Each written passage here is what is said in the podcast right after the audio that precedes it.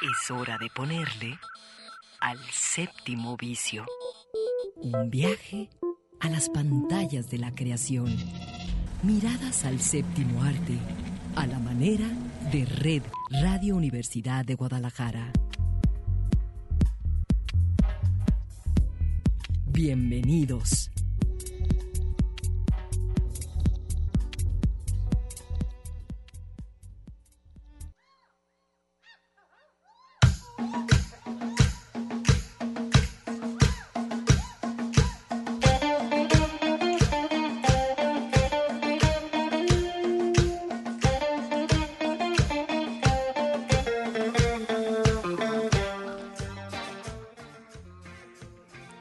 Bienvenidos, bienvenidas. Así comienza hoy el séptimo vicio.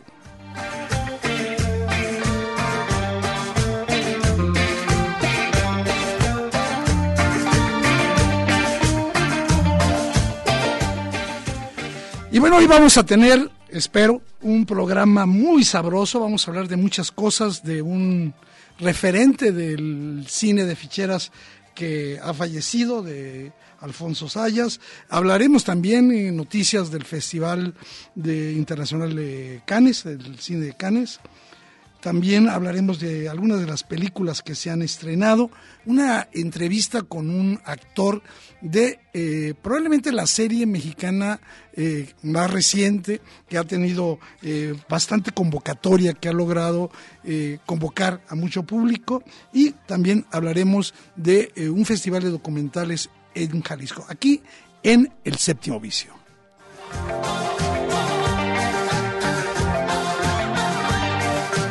Y, queremos comenzar justamente hablando de la desaparición de este cómico eh, que seguramente dejó su huella en un gran número de audiencia eh, durante, sobre todo en particular eh, después de mediados de los años 70, pero que esa marca se vuelve importante recordar hoy que ha partido.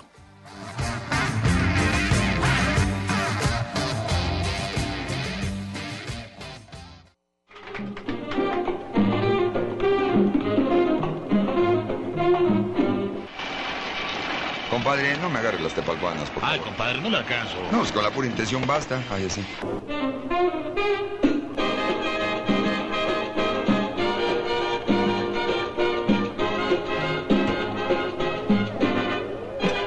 Oye, pero hablando en serio, ¿dónde está el equipaje de la morena? Lo dejé encargado a cambio de un favor. ¿De qué clase de favor? Es que un señor me encargó que le trajera unas tortas. ¿Y dónde están las tortas?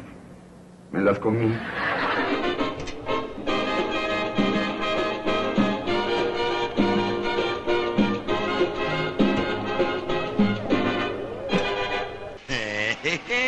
¡Ay, ay, ay! ¡Ay, ay, ay! ¡Ay, ay, ay! ¡Ay!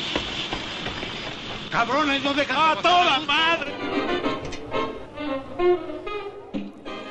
Pues sí, ha fallecido esta semana Alfonso Sayas, eh, Alfonso Sayas Inclán, eh, que eh, hay que ubicarlo como un referente de un cine que a pesar de su muy baja calidad, se había ganado el, corazón de los amantes a la comedia en, este México de mediados de los años 70 y principios de los 80 y a partir de entonces varias generaciones hicieron de esta de este personaje de Alfonso Sayas, Sayas una imagen reconocible de la picaresca nacional. Él eh, basaba eh, mucho de su personalidad en eh, la elaboración de chistes con un trasfondo sexual, misógino, lo que conocemos como los famosos albures en la cultura mexicana, y con este tipo de representaciones había conquistado tanto en programas de televisión y después en el, en el cine, en una lista pues, bastante grande de, de producciones.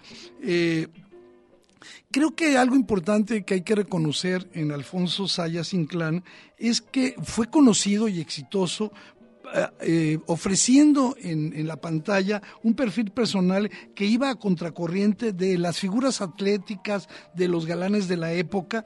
Él era bajito, eh, poco dotado, nada, nada guapetón, pero representaba un personaje más bien ocurrente, romántico, simplón que se llevaba de calle a los galanes de Adevera. Y esto lo hacía muy cercano a, su público, un, eh, un, personaje que no era guapo, ni musculoso, ni millonario, pero que, eh, encarnaba un poco la aspiración de esta gente que se sentía de bajo perfil, pero que veía en él una especie de héroe. El mayor eh, de sus éxitos empezó justamente en 1969 eh, con su participación en un programa de televisión que tuvo una gran audiencia, que fue La Criada Bien Criada. Eh, en la que va, va a compartir reparto con María Victoria, quien interpretaba a Inocencia, una joven en la que eh, justamente en la gran ciudad eh, va a conocer a dos hombres, Tacho, caracterizado por el propio Alfonso Sayas, y su tío, el motorcito, interpretado por el gran Joaquín García Borolas. Eh, después, Sayas incursionó en el cine para convertirse en un verdadero referente del cine de ficheras. Decía yo, un cine de baja calidad, un género muy explotado en México que tuvo mucha taquilla, muy baja calidad y que tenía como referente a la comedia erótica italiana que había funcionado muy bien durante esos años.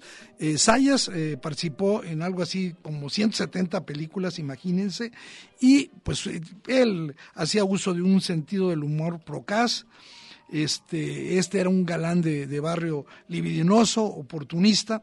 Recuerdo una película que, con la que yo lo ubico en el principio que fue Piernas de Oro, pero hay infinidad de películas eh, que lo pues que lo retratan de cuerpo entero, el sexo me da risa, la pulquería, eh, las vedettes, el día de los albañiles, el rey del talón, el ratero de la vecindad y un número interminable de películas. Tuvo 60 años de trayectoria como actor y también eh, participó en la televisión en telenovelas como Carita de Ángel del año 2000 y últimamente había regresado también a la televisión participando en series como Vecinos del 2006 y Adictos en el 2009. Lo último que hizo fue una película, El vecindario 3, en el año 2019. Pues descansen en paz, Alfonso Sayas, que dejó su marca en la cultura popular mexicana. Y con esto, pues doy la bienvenida a mi querida compañera y amiga Claudia Caballero. ¿Cómo estás, Claudia? Eduardo, ¿cómo estás? Bienvenido. Seguramente tú no, no veías, porque pues tú eres más fifi, eres más eh, películas con Alfonso Sayas. Fifi, fíjate que no me libré por desgracia. sí, no porque, me libré, porque conozco tus principios de mujer y entiendo que ver ese tipo de cosas pues sí te lastimaba, no solo la sensibilidad, otras cosas, ¿verdad? Porque sí era bastante vulgar. Sin embargo, hay que reconocer a estos personajes que desde el cine influyen en eh, pues el público que los reconoce pues y es el tipo que una vez yo lo vi una sola vez en mi vida. Y sabes que me dijo que un día se echaron un home en una tarde.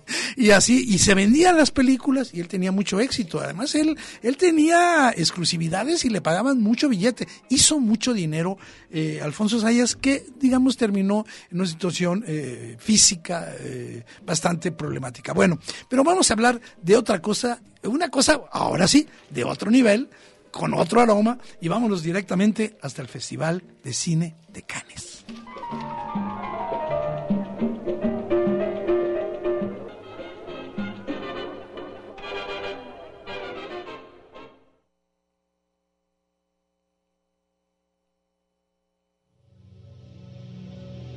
El séptimo vicio.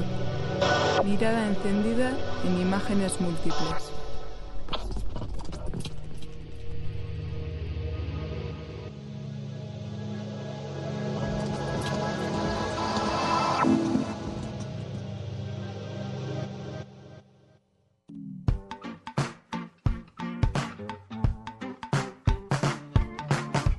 Pues Claudia empezó el Festival de Cine de Cannes justamente el día, un día uh, antes de que yo regresara de Francia. Sí, yo dije, fue a eso, fue a dejar todo listo. Les dijo, ahora sí ya pueden arrancar el festival, ya me regreso a Guadalajara. Fíjate, Claudia, que justamente es algo que, que, vale la pena comentarlo y es este asunto de que ya es otro festival.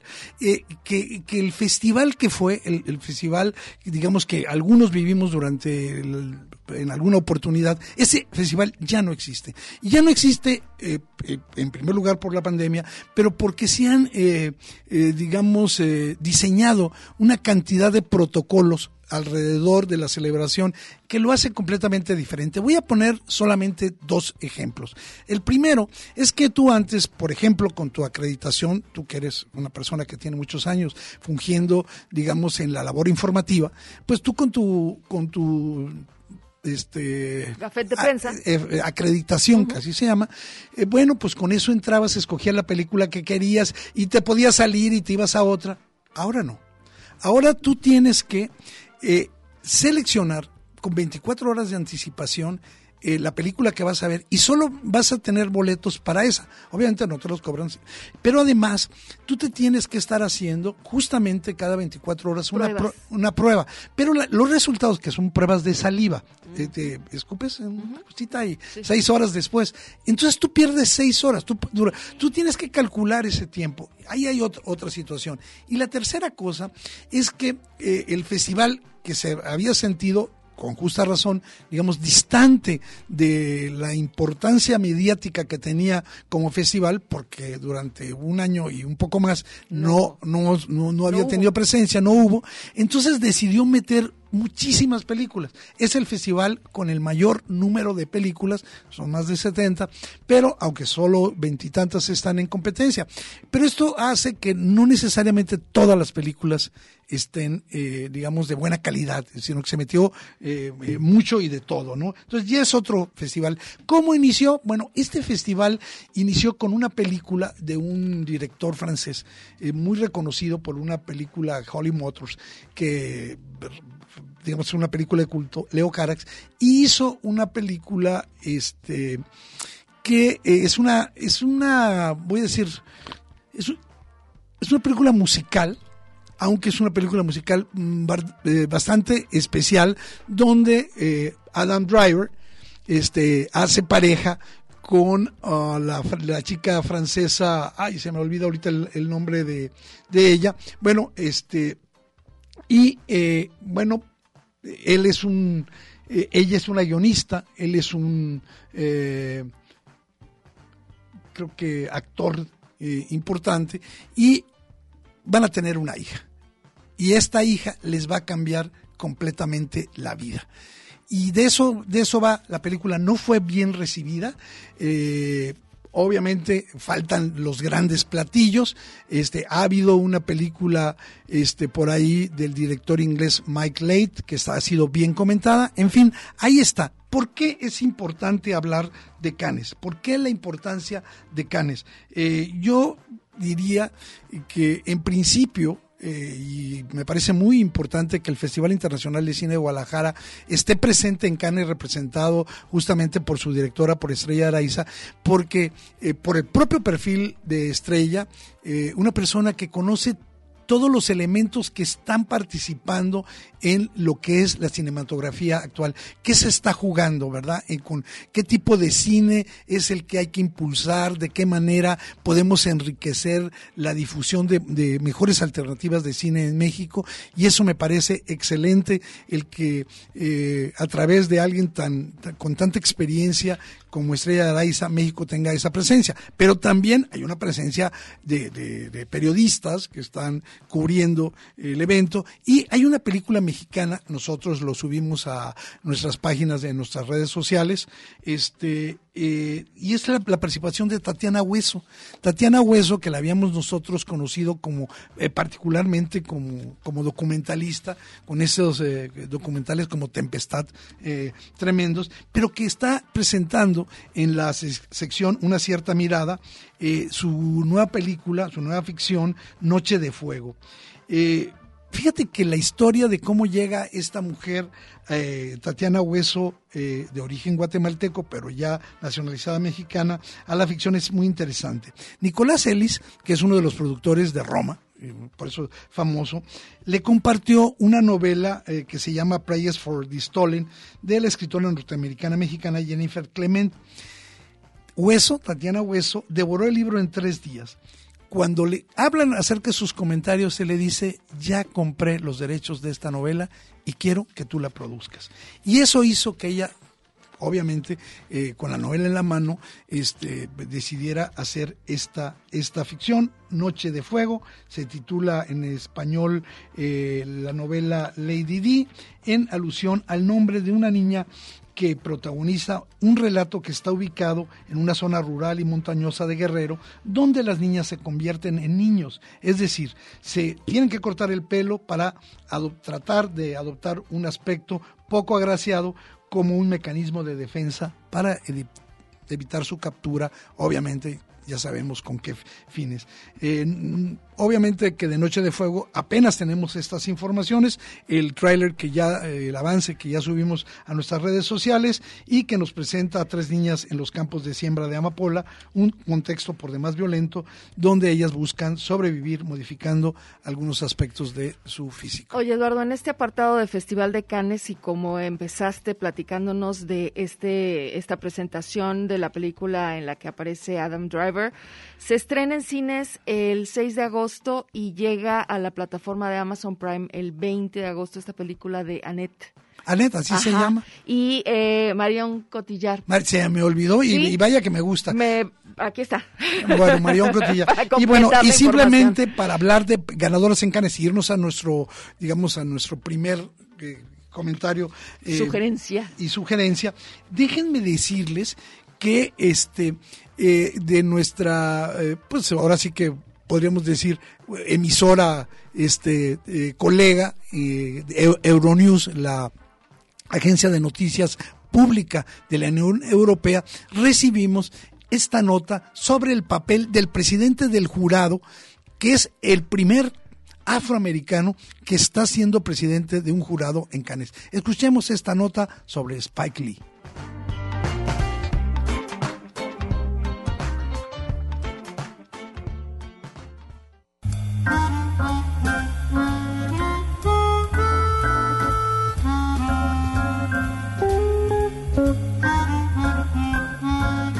No por ser elegido el director del jurado de la 74 edición del Festival de Cannes, Spike Lee deja de ser Spike Lee.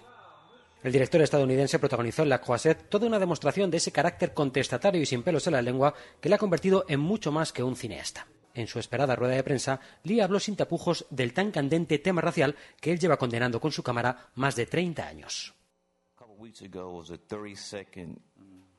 Hace un par de semanas fue el 32 aniversario de Haz lo que debas, decía el director sobre su cinta más emblemática, con la que optó a la Palma de Oro.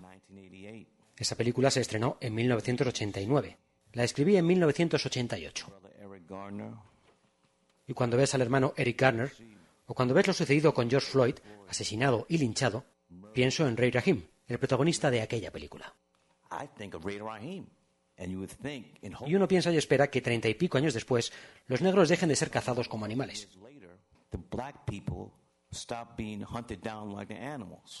Por supuesto, también hubo tiempo para hablar de política, con Donald Trump, Jair Bolsonaro o Vladimir Putin en el punto de mira del director de Malcolm X, Old Boy o infiltrado en el clan. Este mundo está dirigido por gángsters. El agente naranja, el tipo de Brasil y Putin. Eso es todo. Son gángsters y van a hacer lo que quieran. No tienen moral ni escrúpulos y ese es el mundo en el que vivimos. Nos toca levantar la voz contra estos gángsters.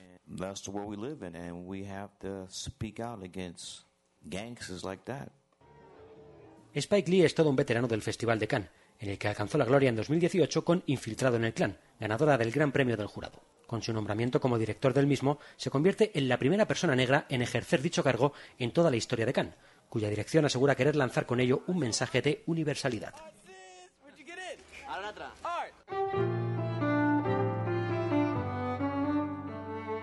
Y bueno, pues ahí tienes. Y el festival lanza este mensaje también con el cartel maravilloso en el que aparece él, ¿no? Media carita. Media carita y, las palmeras.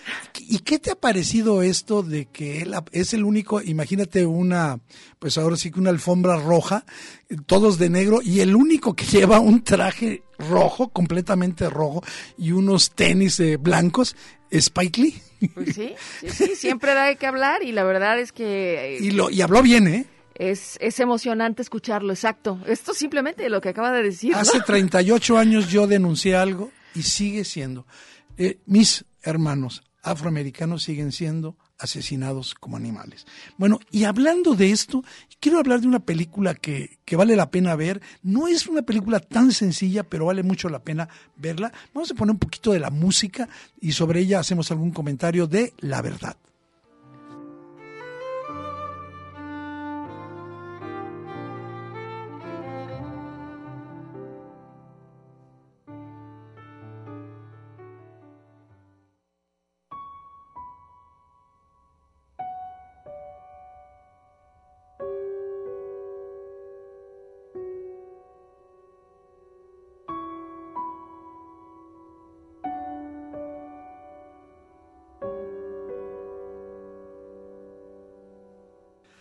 Bueno, decíamos que La Verdad, La Verdad es la película más reciente de un gran maestro, de Hirokazu Koreda, este director del que hemos visto un montón de cosas, de tal padre, tal hijo, nuestra pequeña, eh, nuestra hermana pequeña, y más recientemente una película que ganó el, la Palma de Oro en el Festival de Cine de Cannes, que fue Un Asunto de Familia. Esta, esta historia de una familia de, de ladrones, que en inglés le pusieron de shoplifters, ¿no? Bueno, eh, la, verdad es la historia de Fabián, eh, que está interpretada por nada menos que por Catherine Deneuve, que hace también ahí el papel de una actriz francesa que supo gozar de una enorme fama, pero que hoy, en ese momento de la película, esa por la vejez la está, la está perdiendo y, se de, y decide ella publicar sus memorias, unas memorias sumamente mentirosas eh, construidas un poco para crear su propio personaje y recuperar un poquito de la atención que tuvo antes. ¿no? Justamente eso hace que su hija, que en la vida real es guionista, es interpretada por su hija Lumir, interpretada por Juliette Binoche. Ya imagínense la combinación Catherine wow. Deneuve, Juliette Binoche, y su familia, su esposo estadounidense, que es un actor, un actor llamado Hank, interpretado por Ethan Hawke. ¿Sí? Bueno, y llegan ahí con su hija Charlotte, ¿no? Con motivo del lanzamiento de, este, de esta eh, autobiografía. La actuación de Violet Binoche es correcto, pero lo mejor de la película, por supuesto, la actuación de excelsa de Catherine Deneuve, porque justamente va a ser el papel de la actriz, que está filmando una película, y el papel de ella misma. Y, va, a estar, va a estar jugando todo el tiempo con esto, ¿no? Hay que ponerle atención a la película, sí. No es una película de esas cómodas, no es una película para declutir fases, es una película para conectarse con las relaciones que tenemos con nuestra madre, entre nosotros, y sobre todo, ¿cuál es la verdad de nuestra vida? Eh, eh, en realidad, si, si escribiéramos la historia de nuestra vida, ¿Cuál sería la verdad? Y de eso trata esta, esta película. Oye, Eduardo, pues es una excelente recomendación. Está en salas de cine. Aquí en la Cineteca estoy checando que a las 7 de la noche hay una función hoy para ver la verdad. Y mañana, domingo, también está 4.30 de la tarde.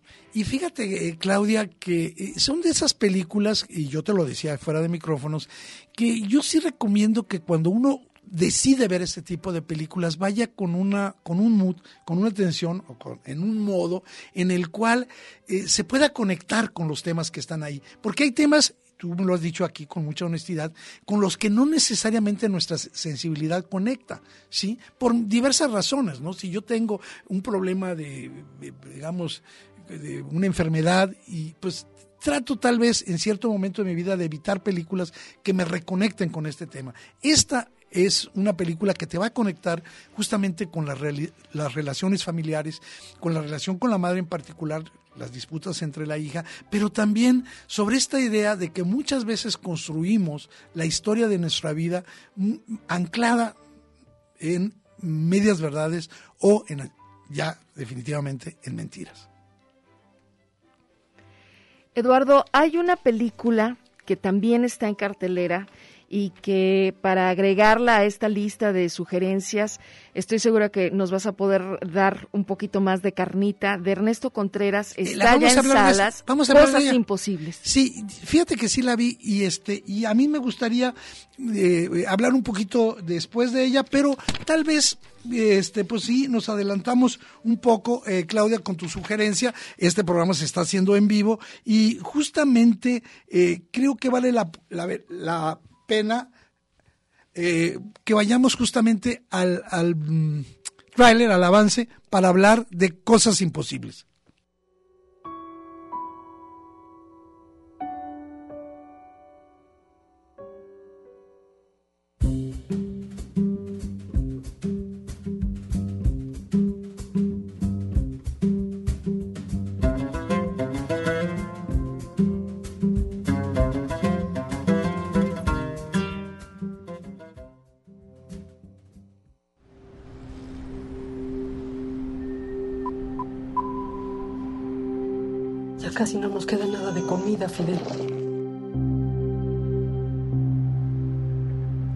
¿Has visto a la doña del Paul? Si se muere y nadie se daría cuenta, cabrón. Tenía del bueno, del barato, sin compromiso, sin compromiso, güey. Le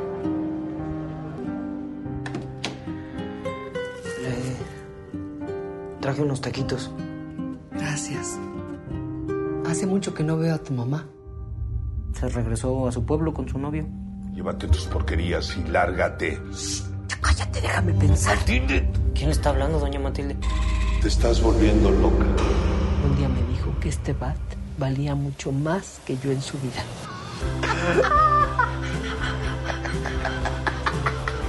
Ese muchacho no creo que sea buena compañía para usted, Mati.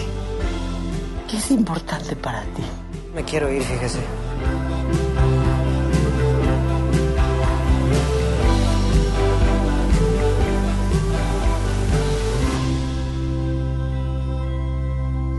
Debería conseguirse un novio, doña. Tú me haces compañía.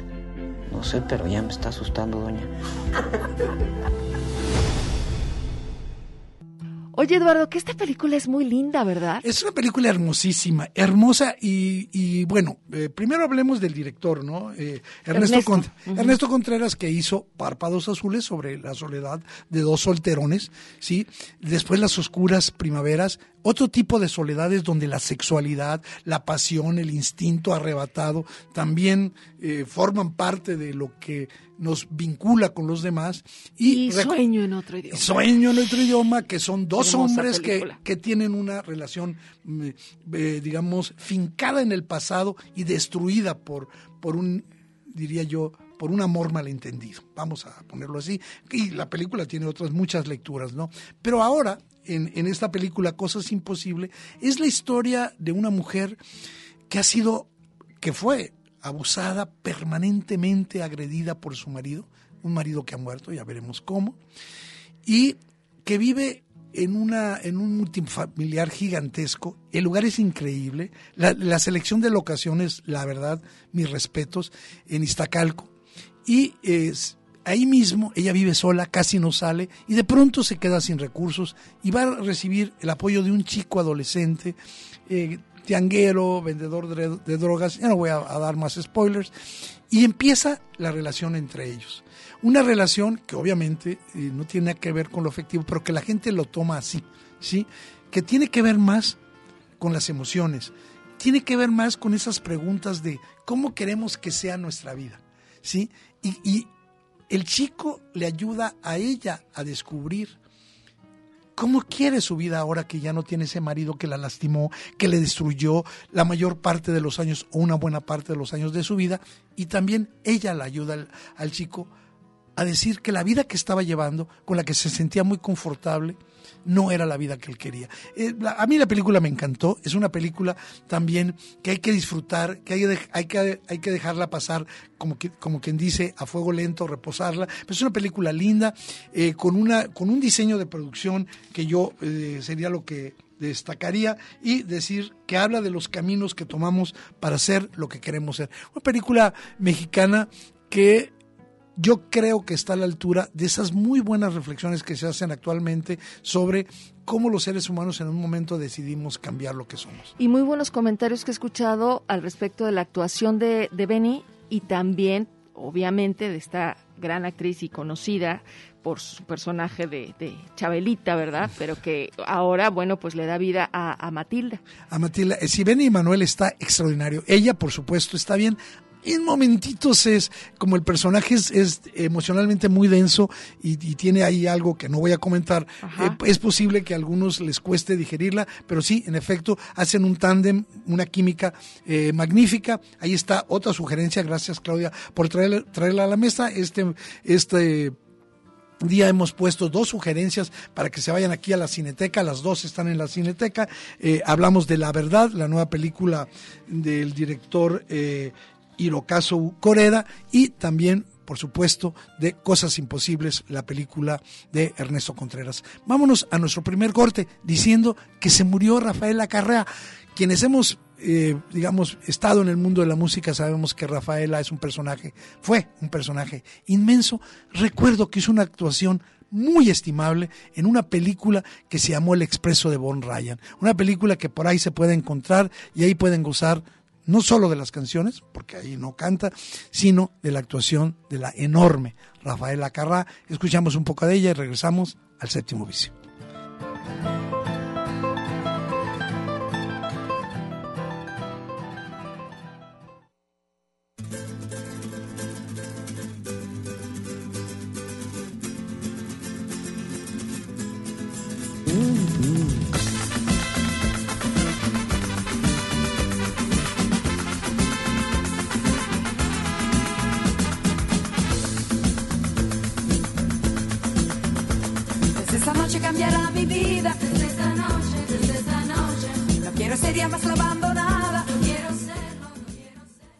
Séptimo vicio. Cine en permanente construcción.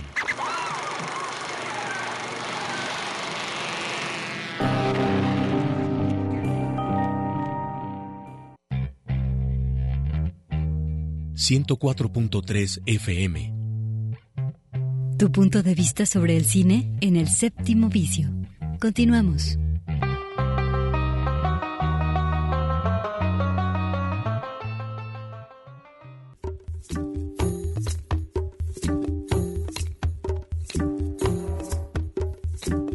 Regresamos al séptimo vicio, Claudia, y te habíamos hablado de que hay una serie mexicana que está funcionando, que está teniendo un gran éxito en la plataforma eh, Netflix y esa serie que tú ya también has, revisado es eh, Somos. Somos. Somos, esta serie mexicana eh, que ya pueden ver en Netflix, creada por eh, James Shamus y coescrita junto con Mónica Revilla y Fernando Melchor.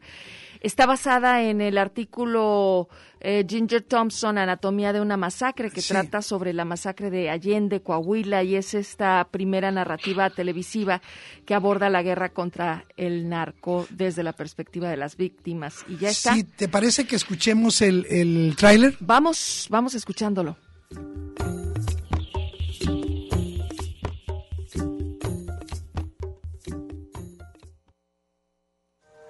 El rancho de Anselmo.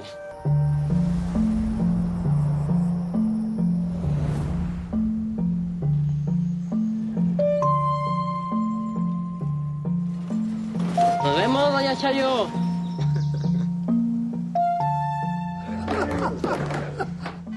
Toda la noche entran y salen camionetas de ahí. Lo están usando como cruce. Estoy embarazada otra vez. ¿Y por qué esa cara está bien, no?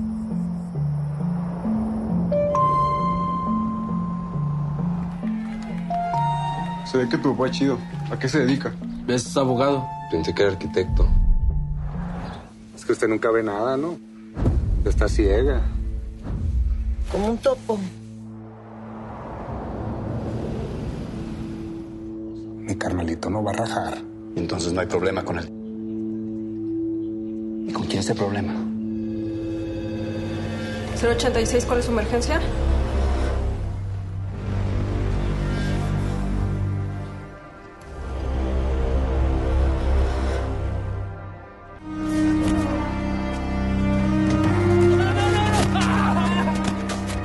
¿Quién regresó? El diablo. Pero esta vez trajo un ejército.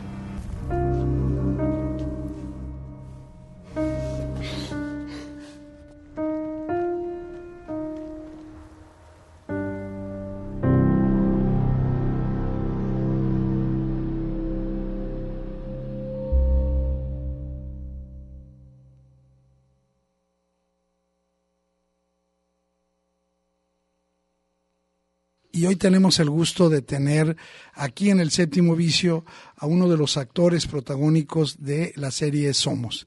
Le damos la bienvenida a Jero Medina. Jero, bienvenido al séptimo vicio. ¿Qué tal? Muchas gracias Eduardo y Claudia. Gracias por estar aquí con nosotros. Bueno, tú interpretas aquí en esta serie de Somos a el Benja, a Benjamín Linares, un, un uh, una presencia importante en toda esta trama, en toda esta historia. Cuéntanos un poquito para ti eh, en, este trayecto, en toda esta carrera que ya este, vas eh, y cada vez te conocemos más en tus, en tus actuaciones. Eh, representa un, un reto también, entiendo.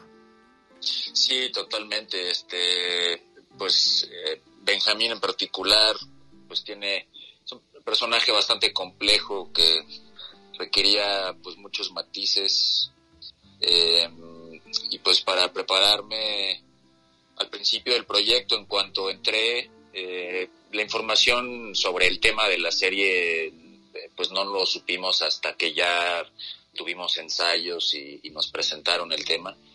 Y desde un principio pues eh, por parte de los directores al avisarnos que mitad del elenco pues iba a ser actores naturales se nos pedía a nosotros, a los actores profesionales, eh, eh, adentrarnos en el tono de los, de los actores naturales, eh, ya que pues la serie requería de una naturalidad pues muy específica y detallada. Este, entonces pues sí, lo, lo, los retos de, de, construir este personaje pues sí fueron palpables y pues yo usé mucho, obviamente, de lo que está en el guion, la manera en que hablan del personaje para, para yo darle pues una fisicalidad. A Benjamín, cuando lo conocemos, está regresando de, de Monterrey, donde vive, donde vivió varios años estudiando publicidad y marketing, y su esposa, de quien se divorcia, eh, quien le fue infiel varias veces, pues eh, lo termina pues dejando sin casa y sin, y sin hogar y se termina regresando a Allende, a la dinámica familiar.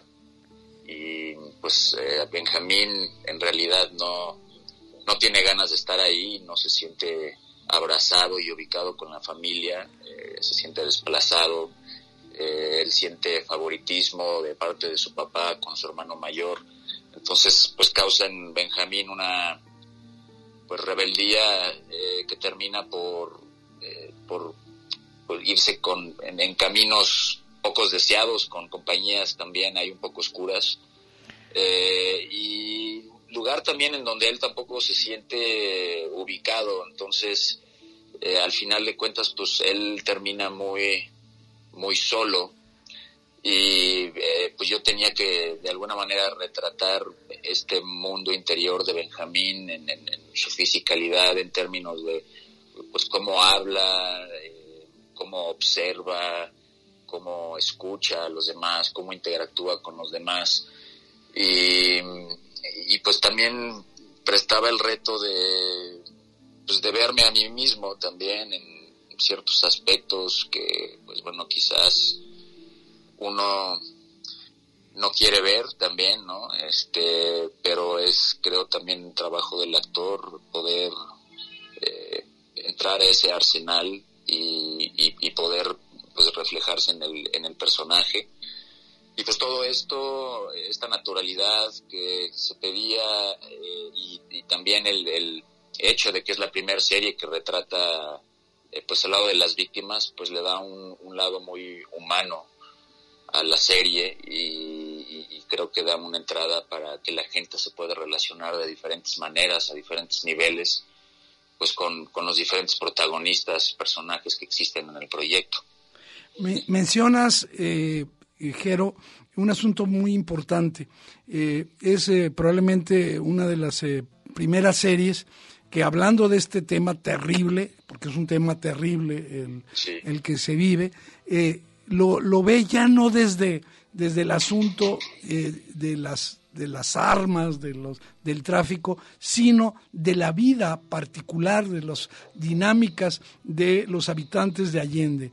Y, yo creo que ese es un cambio notable que hay que resaltar, pero eh, mi pregunta para ti sería, eh, ¿qué es lo que va a encontrar quienes esta tarde, después de escuchar nuestros comentarios, decidan ver Somos? Pues yo, mira, yo, yo creo que se pueden encontrar con una, una realidad eh, pues actual, ¿no? De México. Eh, eh, yo creo que también esta serie aporta diferentes sensaciones. estamos hablando de una masacre también, entonces uno podría pensar que va a esperar mucha violencia o que se está viendo como una narcoserie, pero creo que los escritores, los creadores hicieron un gran trabajo en usar violencia mínima y dejar el resto de la imaginación, ¿no? Eh, no necesitamos retratar violencia con más violencia.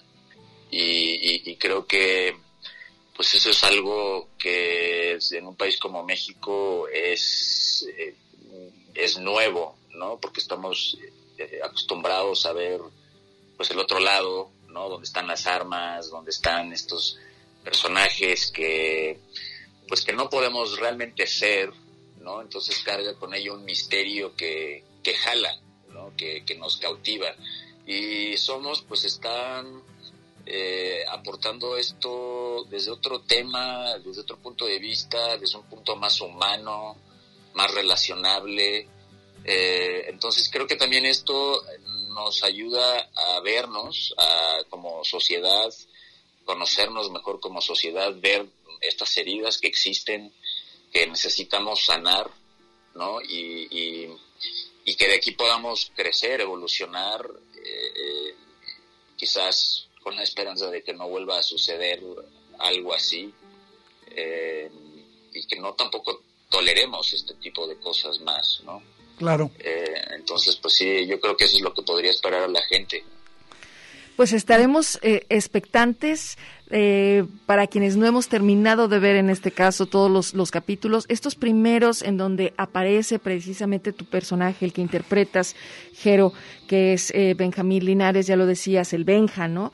Este que, este que parece en algún momento, a mí me causó mucha curiosidad cómo precisamente en estos primeros eh, te, como espectadora, te, te, te lleva porque no no tienes la menor idea, todavía no sabes de bien a bien, no solo lo que va a hacer, sino en dónde ubicarlo, ¿no? Lo ves que lo ves que se expone, ¿no? Que se pone en riesgo, lo ves que, que camina un poco en la cuerda floja y creo que eso genera, eh, en el caso tu actuación, una, una, un magnetismo a que, a que hay una curiosidad de saber específicamente hacia dónde te va a llevar este personaje y su propia historia dentro de esta que ya sabemos cuál es y de la que nos acabas de contar a quienes no hayan visto la serie, ya está en Netflix, Somos, para que le sigan la pista. Nos encantaría seguir platicando, Jero. Eh, necesitamos em, dejar esta entrevista por aquí, pero, pero con toda la intención de en algún otro momento que tengamos la oportunidad de volver a tenerte en el séptimo vicio. Nos encantará. Muchas gracias por la cortesía de tus de tu llamada esta tarde. No, pues muchísimas gracias a ustedes y, espero que, pues sí, que disfruten y, bueno, eh, pues ahí estamos y gracias por el espacio. Y pues ahí tienen, gracias a Jero Medina del eh, reparto de la serie Somos que está en Netflix, una recomendación de aquí del séptimo vicio.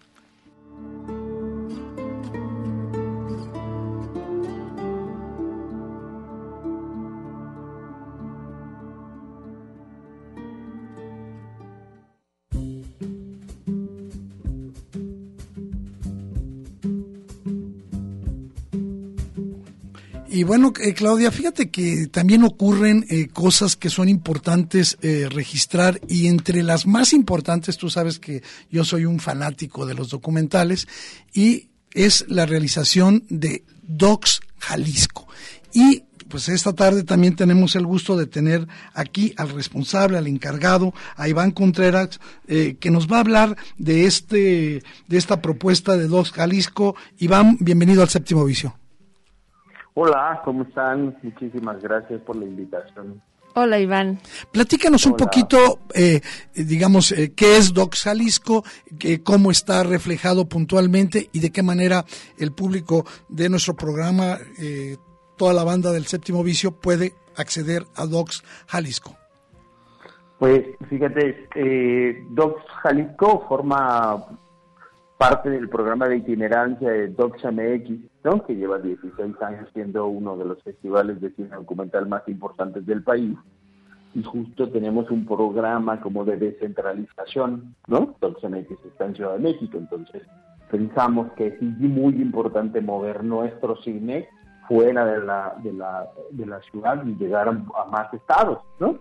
Entonces justo pues nos, nos, nos encontramos con una alianza bien importante que es la Secretaría de Cultura de Jalisco y que justo pues, nos invitaron a, a venir, ¿no? Y, y, y, pues bueno, pues Doc Jalisco es un encuentro con el cine documental, ¿no? Donde podemos ver historias de documentales hechos en México, documentales internacionales, ¿no? Y tenemos dos sedes. La Casa de Cultura Jalisciense, con funciones a las 4 y a las 6 de la tarde, y la sala 5 de la Cineteca del FIC, que tiene funciones a las 6 y a las 8. Sí, fíjate que lo hemos estado eh, promoviendo aquí en nuestro programa, eh, la asistencia a este tipo de propuestas, pero queríamos que fuera que fueran ustedes mismos quienes eh, le recordaran a la gente la importancia como nosotros creemos que la tiene, de acercarse a las propuestas documentales donde se está registrando no solo eh, el- el- la vida del mundo, la vida de nuestro barrio, la vida de nuestro país. Ju- Justamente, y, y por eso tenemos una sección que se llama Hecho en México, donde son cinco documentales que traemos, ¿no? Donde hablamos sobre, o ampli- buscamos ampliar la mirada hacia la realidad que, que el cine nacional ve y promueve, ¿no? Y por ejemplo, el día de hoy vamos a tener a las 4 de la tarde Juba Guajín, Resistencia en la Montaña de Guerrero, donde viene Nicolás Tapia a, a presentar la película y después podamos tener una charla con él, ¿no? Entonces, Fíjate es que eso está muy bien. ¿eh? A mí me parece que eh, justamente este tipo de propuestas, este tipo de registros documentales, eh, abre eh, la conversación hacia, hacia muchos temas que nos que nos afectan eh, colectivamente. Creo que este es el gran poder del documental, eh, la cosa pública, la cosa de todos, hacernos responsables de asuntos del medio ambiente, de asuntos de la violencia, de asuntos de las violaciones a los derechos humanos, en fin. Oye, Iván, y estoy revisando en la página que ahorita vamos a dar para que puedan conocer el programa de mano, todos los, todas las funciones, que también tienen eh, estos encuentros, eh, charlas con especialistas que eh, abren precisamente también a discusión y, y a, y a reflexión temas en donde mm, unimos, por ejemplo, el periodismo con el cine, ¿no? Claro. Este, claro. estoy Sí. checando que hoy eh, bu- tuvieron precisamente la participación ahí en, en el Ayuntamiento de Zapotlán el Grande con esta, es. esta charla sobre el rol del periodismo en el cine de no ficción. Sí, justamente fue Nicolás Tapia, el que viene ya en camino y que va a estar en un ratito en, Casa de Cultura Jalisciense, eh, donde estuvo un encuentro con estudiantes de periodismo este, para trabajar sobre, digamos, como la importancia que tiene el- el periodismo, el trabajo ético, como para empezar a reflejar la realidad y, y cómo el trabajo documental que tiene genera algún impacto social, ¿no? Y cómo a partir del contar esas historias empiezan a, digamos, a vincularse con asociaciones, a vincularse con, con, grupos eh, que, que, siempre están como, por ejemplo, en la defensa del territorio, que es, que es justo de lo que habla Juba Guajín, ¿no? ¿No? Pero a la par También te- tenemos por las mañanas, digamos el lunes volvemos a arrancar, hicimos un seminario que se llama De la idea en la pantalla, ¿no?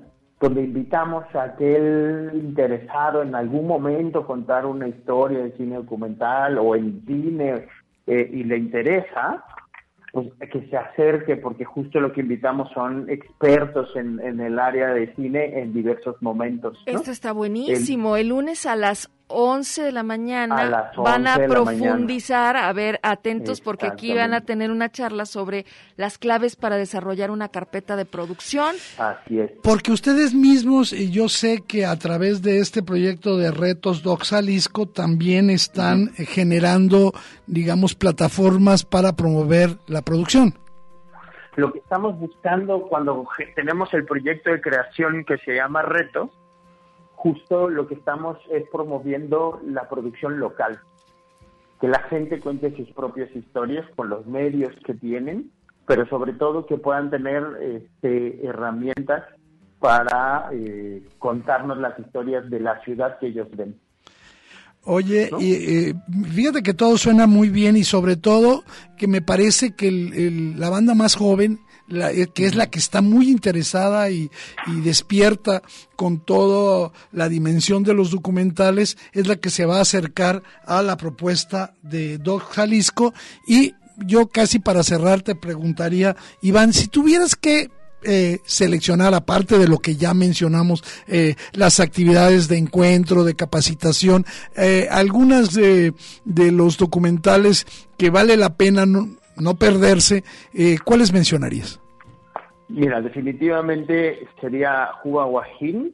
La de hoy. Una que me gusta, la de hoy, pero hoy mismo, a las 8 de la noche en la Cineteca, tenemos Cuando cierro los ojos, ¿no? Y viene Michelle Baben. Pero este documental es particularmente interesante y necesario ver, porque, por ejemplo, nos cuenta la historia de Adela y Marcelino, que, que fueron encerrados por delitos que no cometieron, pero que además pudieron ser enterrados, eh, perdón, encerrados este, y no se pueden defender porque no existen traductores de su lengua o cuando menos no hay alguien que quiera traducirlos. Entonces eso le permite al sistema de justicia enjuiciarlos, encarcelarlos y poderlos dejar ahí. Sí, ¿no? decíamos, Entonces, no es a través, no es, no es a través del documental que sus historias se conocen y entonces activamos y hacemos que las cosas empiecen a suceder como deberían o se suponemos que debería de funcionar el país. visibilizar aquellos eh, agravios, sobre todo en, en- en la construcción de libertades, en, la, en el respeto a los derechos humanos. Pues eh, es. Iván, la verdad un gusto el que hayas estado aquí para reafirmar la importancia que tiene el que nos acerquemos a la propuesta de Doc Jalisco. Sabemos que eh, la, la enorme propuesta que durante años ha traído Docs MX en, en todo lo que tiene que ver con el mundo del documental. Eh, no sé si quieras agregar algo más. No, pues más bien agradecerles a ustedes eh, eh, por recibirnos en su ciudad, por, por vernos en las salas, ¿no? E invitarlos a que vayan al, a Casa de Cultura Jalisciense. Tenemos un, tienen un recinto hermoso, una sala hermosa donde podemos ver las películas de manera como, como, como deben de verse, ¿no? Ajá. Y los invitamos el día 15 que cerramos al Cine Cabaña, donde podrán ver los tres cortometrajes que se están filmando ahorita y se van a estrenar el día jueves en, en el Cine Cabañas a las 7 de la noche. Hay que, Entonces- hay que- por ejemplo, si quisiéramos estar en esa función, Iván, hay que registrarse, hay que buscar en línea algún tipo de este boleto o simplemente llegar al Tiempo. Cultural Cabañas. Hay que llegar al Centro Cultural Cabañas, ¿no? O sea, digamos, lo, lo, lo bonito de hacer estas cosas es que tiene que ser lo más abierto posible para que sea accesible a, a todo el mundo. Muy bien. y este entonces pedimos llegar a tiempo este, y sobre todo entender que hay protocolos de salud que hay que seguir Por supuesto. ¿no? entonces En, en, inter- en internet para que po- para que podamos revisar cartelera de todas estas opciones, horarios, em, docs. nos pues nos pueden seguir en tres lugares en la página del DocsMX, docsmx.org. Nos pueden encontrar en el Facebook de la Secretaría de Cultura de Jalisco y nos pueden encontrar en, digamos, docsenlinea.org. Ahí en Docs en línea es nuestra plataforma virtual donde alguna de las películas que tenemos aquí en Guadalajara las pueden ver en línea. Excelente. Pues muchísimas gracias a Iván Contreras de Docs Jalisco, de Docs MX, y pues te mandamos un abrazo y esperemos que todo camine con todo éxito. Gracias. Sí, muchísimas gracias a ustedes. Un abrazo y nos vemos en la sala. Ahí nos vemos. Ahí nos vemos. Pues el séptimo vicio está llegando a su fin. Claudia, ¿cómo estás? Pues tú, Eduardo, felicidades por tu cumpleaños de la semana pasada. ya, un, un, un año más un año más de éxitos. Y muchas gracias a todos los que hicieron Y posible feliz regreso. que, que estu- estuviéramos hoy aquí. Y bueno, ¿qué te parece si eh, nos vamos escuchando algo, algo de música? Fíjate que eh, se dio a conocer en Cannes el estreno de una de un documental, hablando de documentales, que es sobre una de las bandas más legendarias de la historia, sobre The Velvet Underground. Y esto lo va a hacer el gran director, va a ser su primer documental, Todd Haynes, y eh, es poco lo que se puede decir, mejor vámonos despidiendo, escuchando a The Velvet Underground.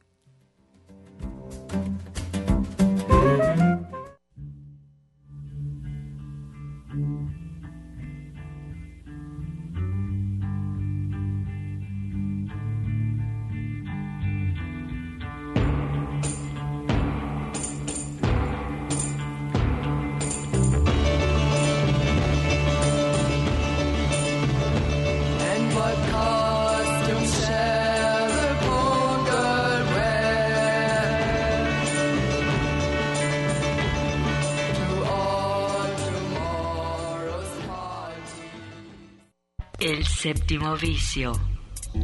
La cultura del cine en imágenes sonoras. Un viaje a las pantallas de la creación. Escúchanos todos los sábados desde las 3 de la tarde. Hasta la próxima.